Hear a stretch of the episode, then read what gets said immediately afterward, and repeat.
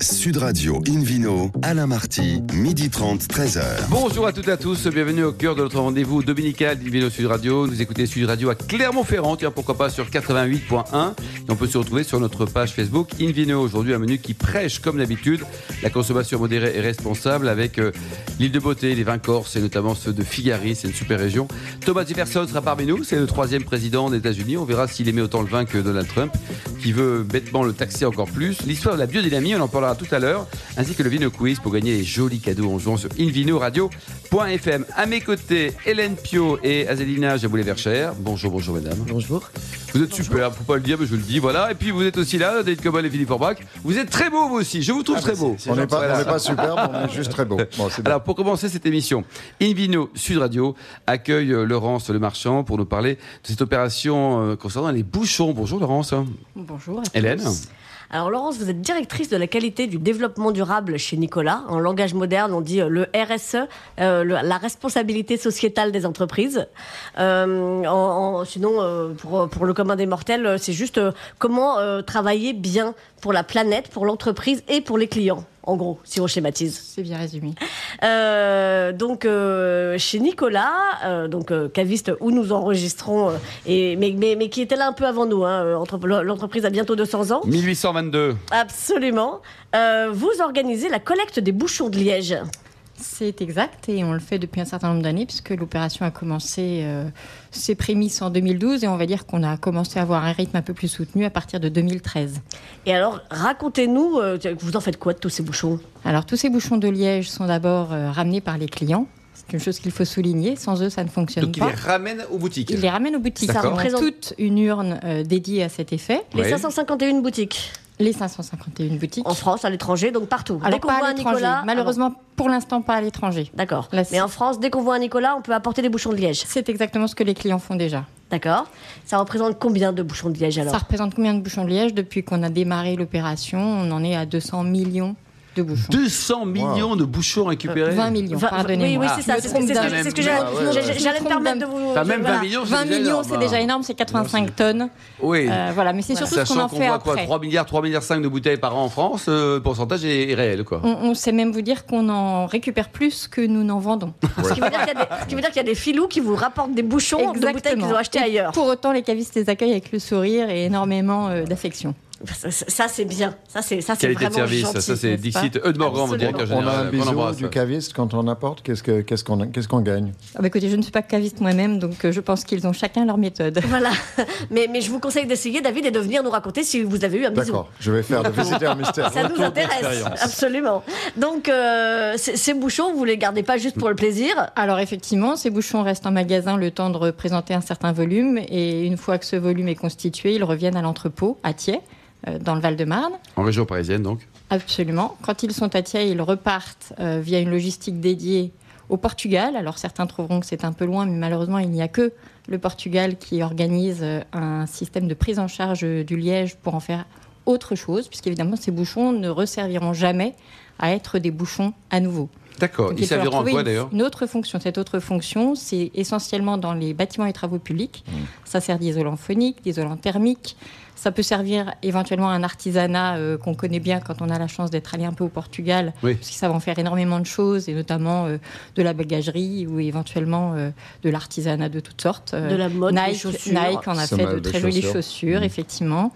Euh, voilà, toutes sortes euh, d'utilisations possibles. Ça sert ég- également au monde de l'aviation. Ça sert, euh, voilà, essentiellement euh, comme isolant dans différentes Ah bah, fonctions. Très bien, Hélène. À éviter les vibrations des chaussées, j'ai découvert ça. Quand vous marchez sur le bitume, et ben en dessous il y a du liège, dites donc. Eh oui. Ça peut aussi Vous devez mettre ça sous vos chaussures, Hélène, non Eh ben écoutez, j'y songerai. Hein, non, mais ça, je, je- je ça, pense quand vous surtout voyez qu'il un faut- chef colombien, vous allez pouvoir sauter plus haut. Je pense Non surtout qu'il faut euh, augmenter la consommation euh, de vin et de liège à l'échelle mondiale pour qu'on puisse effectivement avoir de jolies routes. Alors, on est Bon. d'autant plus content que euh, le liège qui posait un problème dans la qualité du vin, comme tout le monde le sait, euh, est en voie de d'amélioration très nette, puisque certains ont même pris euh, des paris fous, peut-être, on verra ça, euh, qu'en 2020, il n'y ait plus du tout euh, de goût de bouchon euh, sur leur production. Donc, euh, on va pouvoir faire un plébiscite hein. peut-être un peu plus Hmm. fort. Et alors, avec, euh, avec l'argent tiré du recyclage, euh, vous plantez des arbres. Exactement. C'est-à-dire qu'en fait, cette matière première qui est le liège reste une matière première noble, qu'on en fasse des bouchons, qu'on en fasse, comme vous le disiez, du revêtement de chaussée. Elle a donc un coût, Et cette somme, qui est récupérée à la vente des bouchons de liège auprès de l'intermédiaire, euh, nous ne la conservons pas et nous l'adressons à la Fédération française du liège, ou plus exactement à l'Institut méditerranéen du liège, qui l'utilise pour racheter des chênes lièges en notre nom et les planter dans les Pyrénées-Orientales. C'est très très bien. Où ça? Du côté de Serré? À côté, euh, oui, voilà, tout à fait. La bah, forêt du Boulou, c'est un joli nom qui ah, se retient bien. Quand on est là-bas, on a une magnifique vue sur le mont Canigou. Et aujourd'hui, ça représente 7 hectares de forêt, ce qui n'est pas négligeable. Et 3500 petits bravo, euh, hein. chênes lièges qui deviendront un jour euh, des bouchons. Alors, alors au, rayon bravo, j'ai vu aussi que les, bouchons de liège que vous utilisez, au lieu de créer du CO2, en absorbent. Ça m'a plu aussi, ça. le fournisseur, alors je ne peux me prononcer qu'au nom d'Amorim, puisque ça n'est pas nous qui avons fait l'analyse du cycle de vie, et notamment cette analyse carbone, a été faite par eux euh, en toute authenticité, puisqu'ils se sont dotés de garanties euh, tout ce qu'il y a de plus sérieuse, et ils ont pu euh, chiffrer qu'on absorbait 382 ou 383, je ne sais plus, un, à une petite unité près, vous, voudrez pas, vous ne m'en voudrez pas, euh, de carbone euh, qui sont donc absorbés par ces forêts. Bon, c'est bravo en tout cas. Qu'est-ce qu'on peut dire pour conclure, eh ben, Hélène que, vous collectez aussi les bouchons en plastique. Alors ça, ça m'a ah, laissé pantoise. Ben, en fait, ça vient d'une histoire tout à fait euh, anodine, mais pas tant que ça. Quand vous arrivez en tant que client dans un magasin Nicolas pour déposer vos bouchons, vous avez vos, bouchons liège et parfois des bouchons qui ressemblent à s'y méprendre à des bouchons ah, oui, liège. Ça, et pourtant, ils ne sont pas du liège. Oui, qui sont là que je voudrais saluer quand même vers pomme. Bah, ils n'ont pas de couleur, ils ont celle du liège, justement. Ils sont tellement ah, à s'y méprendre. Mais ceux, qui nous intéressent, euh, parce qu'ils deviennent une pollution pour cette filière de recyclage. Donc on a dû demander aux cavistes de s'amuser à en faire le tri. Et eh oui, tri Donc imaginez que euh, à chaque fois que les clients ramènent un pochon qui n'est pas trop volumineux sans doute euh, en magasin, le cumul de tous les pochons rapportés, les cavistes les trient. C'est un nouveau job pour eux, trieurs de bouchons. C'est un peu ça, mais ils le font avec énormément de bienveillance et d'intérêt à, cause de cette économie circulaire qui les passionne tout autant C'est vraiment très très bien, bravo. Et quand le bouchon synthétique est trié, il est à son tour restitué à un autre partenaire de façon à en faire euh, toutes sortes de choses en base, en base plastique un peu. Et aller nourrir les, poissons, les poissons en Méditerranée. Non, ah non, c'est pas ça. Euh, il y a une espèce de projet recherche et développement sur lequel je peux, peux me prononcer parce qu'il est euh, encore à l'état de balbutiement, mais il semblerait qu'on pourra peut-être un jour en faire à nouveau du bouchon. On pourra en refaire du bouchon encore. Et la dernière chose que je tiens à signaler, c'est que les sommes collectées, cette fois, ne servent pas à planter du plastique, puisque ça ne pousse pas, jusqu'à preuve du contraire, mais euh, à nourrir une, association magnifique qui s'appelle Un bouchon une espérance, qui est basée dans l'Essonne et qui vient en aide aux personnes handicapées de façon à les équiper euh, de fauteuils roulants et autres. Merci beaucoup Laurence, merci également à vous Hélène, euh, bravo, bravo la Maison Nicolas, une vidéo sur Radio retrouve Philippe Orbach, le propriétaire du restaurant Le Bistrot du Sommelier à Paris, boulevard Haussmann, pour une balade en Corse. Et oui, du côté de Figari, donc dans le, plutôt dans le sud de la Corse, pas de Bonifacio, une région célèbre à la fois pour euh, ses, falaises, euh, pour son vent aussi. Il fait un vent terrible dans ce, dans ce coin-là. Ou pas la tramontane, non? Port de, pas la peut-être, qui souffle aussi là-bas. Sous partout la tramontane. La tramontane. tramontane, ah oui, c'est Le chenin, voilà. Alors, Oui. Et donc, euh, en tout cas, il y a beaucoup de vent. C'est d'ailleurs l'aéroport de, de Figari régulièrement n'est pas complètement fermé, mais il y a souvent des retards d'avions parce qu'effectivement, c'est extrêmement Alors c'est un terroir très euh, euh, granitique, alluvionnaire et granitique, rude à cause du vent et, quand même d'un climat relativement sec. C'est une et c'est pourtant un endroit qui est, réputé pour la viticulture depuis très longtemps puisque depuis euh, c'est quasiment un siècles avant Jésus-Christ, on a des traces de, viticulture, ce qui en fait une viticulture extrêmement ancienne dans le bassin méditerranéen. c'est un vignoble qui est, qui est assez petit, ça fait 130 hectares. Donc à l'échelle de la Corse, c'est pas mal, mais c'est quand même pas extrêmement grand. Et c'est un vignoble qui a eu euh, un, acte de renaissance au début des années 90, notamment grâce à Yves Canarelli, dont le domaine euh, éponyme est, resté célèbre dans, le temps et toujours. Et même si, ça donnait quelques idées à, des vocations de, de, voisinage, ça reste quand même le vignoble incontournable de cette appellation qui produit à la fois des blancs, des rouges et des rosés, donc assez classiques. Les blancs sont élaborés à partir de ce qu'on appelle la Malvasie à Corse, qui n'est autre que le Vermentino, euh, appelé également le rôle sur le continent, qui donne des vins avec beaucoup de fraîcheur, beaucoup de, notes aériennes. C'est assez suave en même temps, mais en même temps, il y, a une, jolie acidité sur les Vermentino, qui sont des vins blancs qu'on peut boire assez rapidement, avec notamment tous les poissons, et Dieu sait si euh, les mérous et autres euh, crustacés, langoustes et autres qu'on trouve encore sont des, alliances parfaites, mais qu'on peut également faire vieillir, et lorsqu'ils minéralisent avec le temps, faites attention que ce ne soit pas la minéralité, mais juste la minéralisation du vin. Tant qu'il n'y a pas de terroir, David s'énerve pas. Euh, si en plus on évoque le terroir, là, David, il va, il va partir en Corse à la nage. Et donc, mais en tout cas, c'est très intéressant avec, dans, avec le temps, une dizaine d'années, c'est vraiment, vraiment bien, et on peut aller du coup avec des, sur des accords encore plus subtils.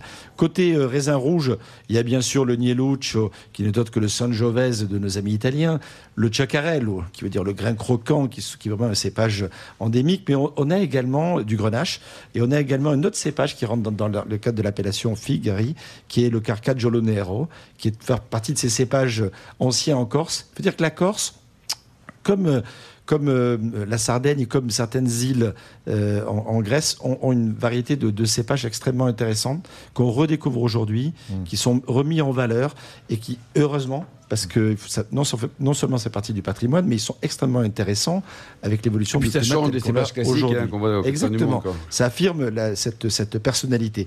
Et puis il y a des rosés. Alors le rosé, on peut imaginer quand on est en Corse, quand il fait beau, même si là on est en septembre et qu'effectivement il y a encore de très belles journées. Hein. Exactement, il y a encore de très jolies journées. Les, les, les, soirées sont, commencent à être un petit peu plus fraîches, mais c'est tout est relatif. Ça va encore. Franchement, exactement. Le rosé est, est le bienvenu. Et les rosés, effectivement, notamment lorsqu'ils sont faits avec le Ciacarello. J'aime beaucoup les rosés de Ciacarello. On, en trouve également à Ajaccio de très bons. Mais sur Figari, ils sont vraiment remarquables. Bien sûr, si vous avez la, patience de faire un petit barbecue, euh, vous pouvez vous faire plaisir tant sur des viandes que des volailles que sur des poissons. Euh, si vous avez envie de salade rafraîchissante, c'est juste merveilleux. Une petite salade avec les tomates qui sont encore euh, assez joliment mûres en ce moment, un peu de bruccio, de l'huile d'olive. Ça y est, on a faim. Bon, de l'autre côté, c'est feuilles de basilic. basilic, etc. Je veux dire, franchement, euh, on n'a pas besoin de paradis proche, quoi. Quelques beaux amis et, le, monde se refait rapidement.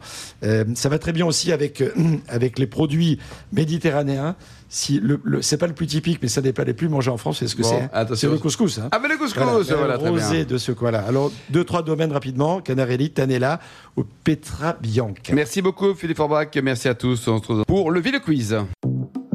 Sud Radio Invino, Alain Marty, midi 30, 13h. Retour pour cette émission. Et puis le, le Ville Quiz, Hélène. Oui, je vous en rappelle le principe. Chaque semaine, nous vous posons une question sur le vin et le vainqueur gagne un très beau cadeau, un abonnement d'un an à la Revue du Vin de France. Voici la question de ce week-end. À quelle célèbre émission de cuisine notre invité d'hier, Roi d'Arbelaise, a-t-il participé en 2012 Réponse A, Bon appétit bien sûr. Réponse B, Top Chef. Ou réponse C, Le cuisinier a un corps de braise. Pour répondre et gagner un abonnement d'un an à la Revue du Vin de France, rendez-vous toute la semaine sur le site invinoradio.fm, rubrique Vino Quiz, et le gagnant sera tiré au sort parmi les bonnes merci réponses. Merci Hélène. Une vidéo Sud Radio retrouve maintenant David Cobol, le cofondateur de l'Académie des vins et des spiritueux, pour euh, nous parler alors non pas du président Trump, ça vous l'aimez pas, voilà. non, pas du tout. Euh, le monsieur qui veut taxer le vin français. Mais en revanche, vous avez une affection toute particulière pour le troisième président des États-Unis. C'est exact. Thomas Jefferson.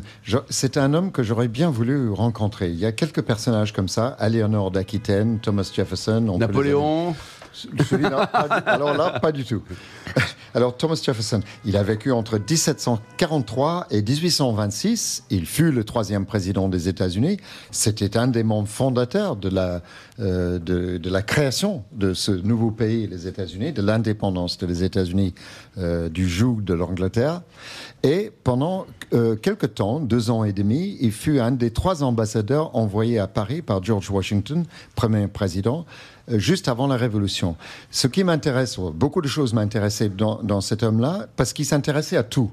Il s'intéressait à la politique, bien sûr. C'était un politicien extrêmement bienveillant et influent. C'était un homme qui s'intéressait à l'économie, à la mécanique et à l'agriculture. Et dans son domaine, dans la Virginie, à Monticello, il a planté énormément d'arbres. Il a essayé de planter de la vigne et sans le savoir, il a découvert l'effet ou le méfait de phylloxéra parce qu'il a ramené des pieds de vigne de France qu'il a essayé de planter à deux reprises et chaque fois les plantes crevaient. Mais on ne savait pas encore que c'était le phylloxéra qui était responsable parce qu'il s'agissait de Vitis vinifera qui n'était pas résistant. Alors, moi j'ai lu, ou plutôt relu récemment, le journal du voyage en Europe de Thomas Jefferson. Il en a fait deux. Il a fait un voyage de trois mois et demi en 1787 et un autre d'un mois et demi tout en calèche, enfin en calèche en, fiacre, hein. oui, c'est ça, euh, et en partie à pied, mais sans aller dans des grands hôtels, mais en logeant chez les gens d'une manière très simple, d'une manière totalement anonyme. J'ai l'impression que pendant son séjour en France, il n'a fait que voyager, au fait. et il adorait le vin, mais il était curieux de tout.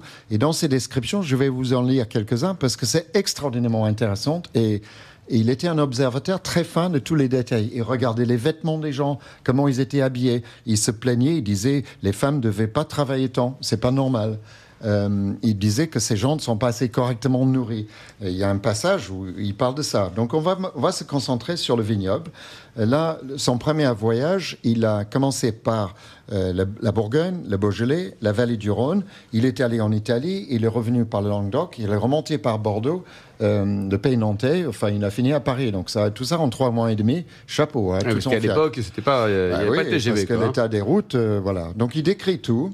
Là, par exemple, en, Bourgogne, voilà ce qu'il dit, en, en, partie, hein, parce qu'il y a quatre pages sur la Bourgogne. Les vignobles qui ont conféré sa réputation à la Bourgogne se trouvent uniquement sur la côte. À l'époque, c'était le cas, la côte d'Or. Et ne couvre qu'une zone de quelques 30 km de long sur 3 de large. Il commence à Chambertin et englobe Vougeot, Vaune, Nuit, Beaune, Pommard, Volnay et Meursault pour se terminer à Montrachet. À l'époque, Montrachet, on parlait du vignoble et pas du village Puligny-Montrachet parce que ce n'était pas encore euh, à trait d'union attaché au vignoble. Les deux derniers sont blancs et les autres sont rouges. Le Chambertin, Vougeot et Bonne sont les plus robustes. Ils supportent le transport et la conservation. En conséquence, ils se vendent sur place 1200 livres la queue. Retenez simplement le, chiffre et pas nécessairement la conversion parce que je suis incapable de vous le faire, soit 48 sous la bouteille. Le Volnay est le meilleur des autres rouges. Son bouquet est égal à celui du Chambertin, mais étant plus léger, il ne se conservera pas et donc ne se vendent que 300 livres la queue, c'est-à-dire un quart du prix. C'est incroyable. C'est un président américain, il y, a, quelques siècles, qui parle de ça. C'est incroyable. Et puis, il a transporté aux États-Unis euh, des, bouteilles de vin. Il avait acheté, je crois, 10 pièces euh, de Château Yquem pour George Washington. Il en a gardé 3. Le taux de commission est honnête, je trouve. business first. Euh, business first. Alors, beaucoup d'autres choses. Il décrit très précisément le vignoble de côte et de Condrieu. Hein. Ensuite, quand il fait son tour par le sud, il remonte par les quais de la Garonne pour entrer dans Bordeaux, il remarque des piles de planches d'ormeaux sur les quais pour faire les barriques. Donc on apprend qu'à l'époque, on n'utilisait pas le chêne, mais l'ormeau pour faire les barriques. Euh, il y a énormément d'observations. De, Dans son second voyage, il est parti par Amsterdam, il est redescendu en Allemagne, il est revenu par la Champagne. Il décrit très précisément le terroir de Champagne, il décrit les villages, les crus de Champagne, et il dit le Champagne fait deux sortes de vin, le mousseux et le tranquille. Les Français n'aiment que le tranquille. Seuls les étrangers boivent du mousseux. C'est drôle. Euh, parce qu'on sait que le champagne était inventé en Angleterre avec du vin de vrac de, de, pour tout un tas de raisons techniques et, historiques. Et, ça, ça a continué. Et là, on est 1788, donc euh, ou 80 ans après euh, la libération de, de, la production de mousseux, mais tout le mousseux en Champagne n'était fait que pour le marché export. Merci beaucoup, David Cobold. Euh, beau témoignage. Un de plus, David Indino sur Radio retrouve Azélina Jaboulet-Verchère, historienne et spécialiste du vin. On parle de biodynamie aujourd'hui. Hein. Alors, vous restez calme, David. Hein. vous étiez très bien jusqu'à maintenant. On parle de biodynamie avec Azélina. Oui, parce que je voulais parler de biodynamie parce qu'en fait, c'est un sujet qui est assez à la mode, en fait, mais qui a toujours existé. Parce que depuis que l'homme cultive la vie, il regarde le ciel, il regarde la terre, il évidemment, il la lune et les étoiles. Et euh, en fait, il euh, se tient toujours à l'écoute des lois de la nature. Et aujourd'hui, on parle beaucoup dans les vignobles ou dans la littérature euh, autour de la biodynamie d'un homme qui aurait tout inventé, le père putatif de la biodynamie. Alors, c'est qui ce monsieur? Eh ben, dites-le moi. Est-ce qu'il est français? Non. Ah Est-ce qu'il est barbu comme Philippe Orbach Rudolf Steiner. Rudolf euh, Steiner. Pas de problème, David. On va pas se fâcher aujourd'hui, je pense, parce que euh, et je, tiens à préciser. Euh, avant de commencer, que en fait, ce que je vais vous raconter n'est pas du tout un rejet des pratiques biodynamiques, bien au contraire. C'est au, contraire un, encouragement à se réclamer de, vrais auteurs, mmh. de vrais auteurs qui ont peut-être eux, peut-être pas inventé des choses, mais constitué un savoir, un savoir sérieux. Alors, Évidemment, euh, quand on dit euh, un monsieur a tout inventé au XXe siècle, moi, étant historienne médiéviste de surcroît, je me méfie Oui. un peu. Et euh, d'ailleurs, j'ai un peu de mal à comprendre pourquoi les gens veulent absolument inventer. Comme disait euh, Bernard de Chartres, euh, nous ne sommes que des nains juchés sur des épaules de géants. Nous sommes plus grands grâce à ceux qui nous ont précédés. Alors, j'ai quand même abordé la littérature steinerienne avec beaucoup d'enthousiasme et j'ai été déçu. Très vite et durablement. Euh, je passe sur le style empoulé, inutilement compliqué, qui euh, brouille la lecture de ces textes, même les textes ésotériques. Euh, mais je dois dire que son, son œuvre littéraire est riche. C'était un homme éminemment intelligent, évidemment, grand philosophe, fasciné par l'essence de la nature dans une, une acception assez large, donc qui impliquait, qui, euh, qui euh, impliquait la physique, la chimie, la biologie, l'anatomie, la botanique. Donc une manière ancienne, en fait antique, d'envisager le savoir. Donc ça, c'est plutôt une bonne chose. Et au crépuscule d'une vie intellectuelle très riche, et, euh, en 1924, l'année d'ailleurs où il a fondé la Société anthroposophique universelle, euh, il répondit à la requête d'un groupe d'agriculteurs inquiets des méfaits d'une agrochimie décente. Donc ça, c'était aussi une bonne chose. Et ça s'est appelé le cours aux agriculteurs. Donc en une dizaine de jours, il a expliqué pas, mal de fondements, et dont le, le premier qui est celui de partir de la ferme, considéré comme un organisme, une entité close, dont le modèle réduit serait l'être humain.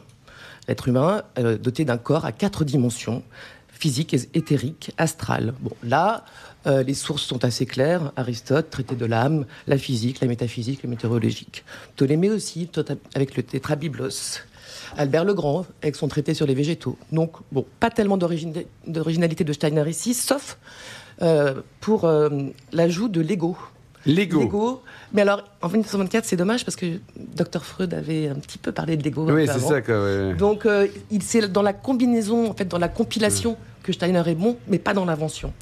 Alors, euh, pendant ces dix jours de cours aux agriculteurs, il explique les principes holistiques d'une agriculture euh, intéressante, la relation entre le particulier et l'universel, la connexion entre l'homme et la terre d'une part et le cosmos d'autre part. Donc ça, ce sont aussi les fondements euh, de, la, de la philosophie naturelle depuis l'Antiquité. Donc cette... euh, Bon, donc il a rien inventé, ce garçon, bah, alors pas grand-chose, Ah bon à part l'occultisme steinérien, L'occultisme. qui est un petit peu le problème, qui est un petit peu le danger, le caractère euh, euh, Sectaire. sectaire et même le, le principe du gourou qui est toujours un Oui, dangereux. c'est ça, quoi. ouais. Obscurantiste. Euh, Ouais. Parce qu'en fait, il expliquait que La pensée unique les aussi, hein. mystères, les mystères. Mais alors en plus, il reprend des choses. De, là, il reprend un peu Platon avec le nous, ce principe intellectuel supérieur. Sauf que lui il dit, mais euh, en fait, vous avez besoin de moi parce que vous avez besoin d'une intelligence supérieure pour vous initier à ces vrais mystères. Et, modestie, se, prenait comme très séparé. Euh, Il disait, par exemple, il y a quand même dans ses écrits des choses incroyables. Il disait qu'une femme blanche qui lit un roman nègre risque de produire un bébé mulâtre. Il faut le faire quand même. Ouais, Ça, il était complètement dingue. hein. On est quand même bien bien à droite, là, non? Ah, ah, légèrement, oui. Mais en tout cas, moi, ce que je- j'invite à faire, c'est de s'intéresser plus à Aristote, à Ptolémée. Et si vous voulez vraiment un Steiner, lisez Georges. Ouais. Oh Très bien. Très joli. Bravo, c'est très bien. c'est ça. bien. Bon, Bon on, ré- conseil. on réagit un petit peu là. C'est d'abord c'est un très joli papier, bravo. Ouais, papier. Ensuite, euh, bon, vous l'aimez pas vous, hein? Non, parce qu'effectivement, comme Azaline a dit très justement, il a récupéré plein de choses. Il a un fest de, fest de magma euh, soupe. Mais euh, vous savez ouais, pourquoi? Parce qu'en fait, Et- il a expliqué que euh, la, la science antique était perdue.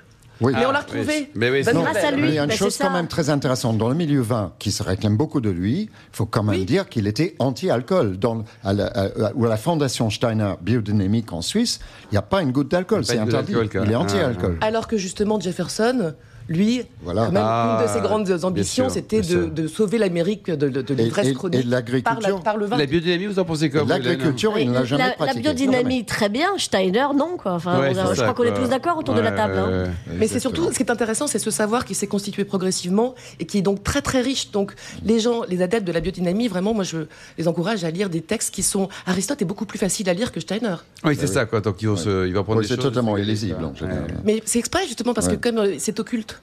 Ouais, c'est ça. bien que On n'est pas seuls les gens très très intelligents peuvent comprendre. Ouais, c'est comme tout- certains sommeliers, parfois ils parlent de choses, on comprend rien, mais heureusement qu'il y a Philippe Orbach qui est parfait. merci en tout cas, merci beau papier, merci à vous quatre, hein, merci David, Azélina, euh, également donc euh, Hélène et Philippe Orbach. Euh, Merci également à Charlotte qui a préparé cette émission, qui a très bien travaillé une fois de plus, et Sébastien aussi à la technique, qui a été juste parfait. Fin de ce numéro d'Invino Sud Radio. Pour en savoir plus, rendez-vous sur le site sudradio.fr, invinoradio.fr ou notre page Facebook Invino. Alors on se retrouve samedi prochain à 12h30 précise. hein. N'oubliez pas pour une nouvelle émission. D'ici là, c'est le moment excellent déjeuner. Restez à l'écoute de Sud Radio et surtout, n'oubliez jamais, respectez et observez la plus grande des modérations. Sud Radio Invino.